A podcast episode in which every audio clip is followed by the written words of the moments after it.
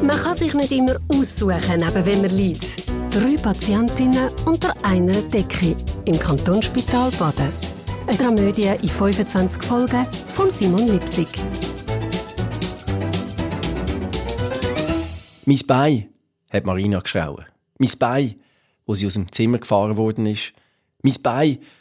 Und hat Estelle gar noch zuzwinkern, bevor sie durch die Tür ist und ab mit der Krankenschwester zum Röntgen. Die Monika, die Blumenverkäuferin, ist ja gerade hinten gestampft. In der Hand hat sie noch ein paar einzelne Blumen. Einfach die, die trotz Vollkontakt mit dem Anwalt Mark Buri noch heil bleiben und nicht geknickt sind. Starke Blumen. Und Monika wird es genauso machen wie die Blumen. Sie wird den Kopf Richtung Sonne drehen und sich nicht geknickt fühlen. Zuerst aber passt sie dem Schafsäckeln ab auf dem Parkplatz. Und dann, dann wird sie aus ihrem Auto das eine oder andere abknicken. Die Antenne zum Beispiel. Oder Zeitenspiegel. Oder Skibüscher. Und wenn sie dann gerade so bei der Sache ist, dann, dann verkratzt sie dem Lack vielleicht auch noch gerade ein bisschen den Lack. Das jedenfalls ist ihr gerade in dem Moment als die passende Reaktion auf sein Verhalten vorgekommen. Auf seine Lüge. Ich habe die angelogen, hat Estelle gesagt. Vater geht raus. Und sie hätte können geissen dabei. So befreit hat sie sich gefühlt. Merci, dass mir gerade so leicht machst, Mark. Und sag gerne auch deiner Blumenfrau, danke tausend. Wirklich, ich mein's ernst. Werdet von mir aus glücklich. Weil ich, ich will sicher nicht mit dir. Und das weiss ich schon ein ganzes Zeitli. Und es tut mir wirklich leid, dass ich dir nicht sagen konnte. Ich habe es einfach nicht geschafft. Ja, und jetzt? Sagst du mir das einfach so tätsch ins Gesicht? Vor der ganzen Mannschaft hier? Der Mark hat sich immer noch Blumenblätter vom Hemmli gezupft und aus den Haar und aus dem Maul. Na, na, na, na, hat Lili gemacht und sich in ihrem Bett aufgerichtet. Der Mark hat sie gar nicht erst beachtet. Hast du mir wegen dem angelüht, Estelle? Hast du mich wegen dem hier bestellt, um mich vor allen fertig zu machen? Am Mark seine Stimme hat ein bisschen angefangen zu zittern. Im Gegenteil, hat Estelle gesagt. Ich habe dir angelüht, weil ich immer noch sehr viel von dir halte. Als Anwalt. Und weil jemand in dem Zimmer einen guten Anwalt braucht. Der Kantonspolizist Hitz hat sich gerade angesprochen gefühlt. Also, Sie werden mir jetzt nicht ernsthaft unterstellen, also das mit dem Mädchen, ich bin gestolpert, Sie haben es ja gesehen, Gott, vertelle nochmal, also, ich habe die nicht extra über den Haufen gerannt. Der Hitz hat sich schon in allen Medien gesehen. Polizist schlägt zurück. Weil sie einen tanzfreudigen Polizisten filmte und nun das ganze Internet über ihn lacht, trägt Marina von Marinas Welt jetzt einen Gips. Ein Kollege des Gehörnten hat den Gore-Gedanken wohl etwas zu ernst genommen und der erfolgreichen YouTuberin das Bein gebrochen. Sind das die modernen Methoden der Polizei? Der Hitz hat's grad geschudert. Angst machen, hat er seinen Chef gehört flüstern. Und dann deutlich lauter. Er hätte dem Internetbaby Angst machen, aber nicht grad das Hammelbein brechen. Der Hitz ist bleich geworden.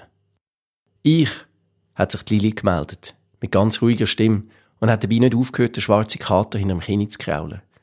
Ich brauche einen Anwalt.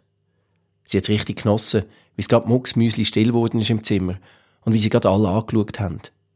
Ich bin nicht brav gsi, hat sie zum schwarzen Kater gesagt. Und dann zu den anderen, ich habe mich strafbar gemacht. Ich habe etwas Schlimmes gemacht. Ich habe, also so schlimm ist das jetzt auch wieder nicht, ist ihr der Pesche, der reformierte Pfarrer, ins Wort gefallen. Musst nicht übertreiben, Tante. Er hat leicht nervös gelacht und versucht, seine zugeschwollenen Augen aufzumachen. Ja, wie würdest denn du dem sagen? hat Lili weitergeredet. Wenn so eine alte Frau wie ich ihre, ihre geliebte Kater ins Spital schmuggelt ist der Pesche wieder drin und hat gerade ohne Luft zu holen weitergeredet. Klar, das ist, das ist sicher nicht ganz regelkonform, aber also in deiner Situation, das ist doch sehr nachvollziehbar. Ich meine, du hast erst gerade deinen Mann verloren. Du bist allein, fühlst dich auch allein. Und musst ins Spital. Ich meine, da brauchst du doch jemanden an deiner Seite, oder nicht? Und der Kater, der hat wirklich niemandem etwas gemacht. Ich meine, ich bin ja der Einzige, der wegen dem irgendeinen Schaden davongetragen hat.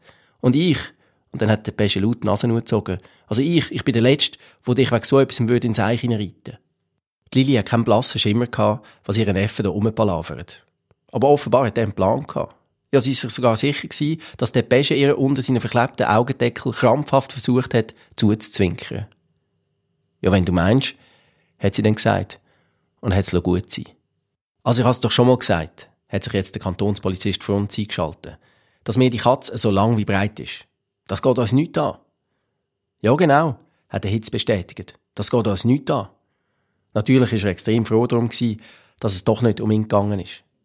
Was uns aber sehr wohl etwas angeht, hat er für uns dann weiter gesagt, ist das alte Ford Mustang Cabriolet, wo das Baden vor dem Bezirksgericht wild parkiert ist. Das sollte man wieder Blitz umparkieren. Der Franz hat den Autoschlüssel, den Roberto Borello ihm anvertraut hat, vorgeknübelt und hat so um den Zeigefinger reiseln. Also lang kann ich die Buß nicht mehr verhindern.